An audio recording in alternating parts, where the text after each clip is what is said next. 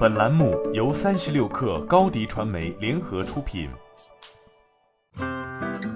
本文来自微信公众号“三亿生活”。在去年迎来高潮的反垄断浪潮中，腾讯或许能算得上是最失意的那一家。不仅仅其主导的虎牙和斗鱼合并，成为了近二十年来国内互联网行业首起被否决的并购案。腾讯音乐娱乐集团更是被市场监管总局要求放弃独家版权。彼时，许多朋友也期盼在 TEM 方面失去了独家版权后，在线音乐的市场格局会发生改变。在独家版权无法成为在线音乐平台市场竞争的武器后，作为这一赛道二哥的网易云音乐无疑是最喜闻乐见的，并且在这随后的一年时间以来，曾经失落的音乐版权也陆续回归云村。日前，网易云音乐在与韩国 SM 娱乐公司达成合作后，宣布获得了时代峰峻旗下 TFBOYS 时代少年团 TF 家族的相关音乐版权。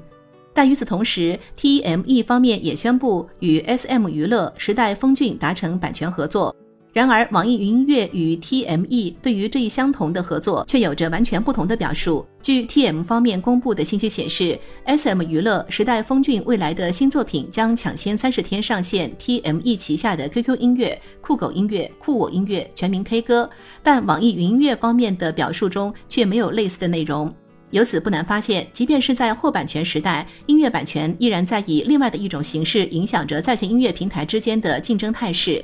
在 TME 被要求解除独家版权后，还能以抢先三十天上线的形式重新获得限时独家版权，其实是因为彼时相关条款给在线音乐平台留了一个口子。监管机构规定，解除独家版权的范围并不包含独立音乐人以及新歌首发的独家合作，但规定与独立音乐人的独家合作期限不得超过三年，与新歌首发的独家合作期限不得超过三十日。也就是说，在遏制垄断的同时，并没有让这一市场变成一潭死水。无论是从网易云音乐或是 TME 的最新财报中，其实都多少透露了用户增长乏力的事实，也意味着对于存量用户的竞争已经无法避免。而这种新作品限时首发的做法，显然就是在抢其他平台的用户。当各大在线音乐平台的内容趋于同质化的情况下，这样主动制造的微妙差异就已经可以影响市场竞争的天平了。所以这样看来，版权大战似乎正在以一种意想不到的形式回归。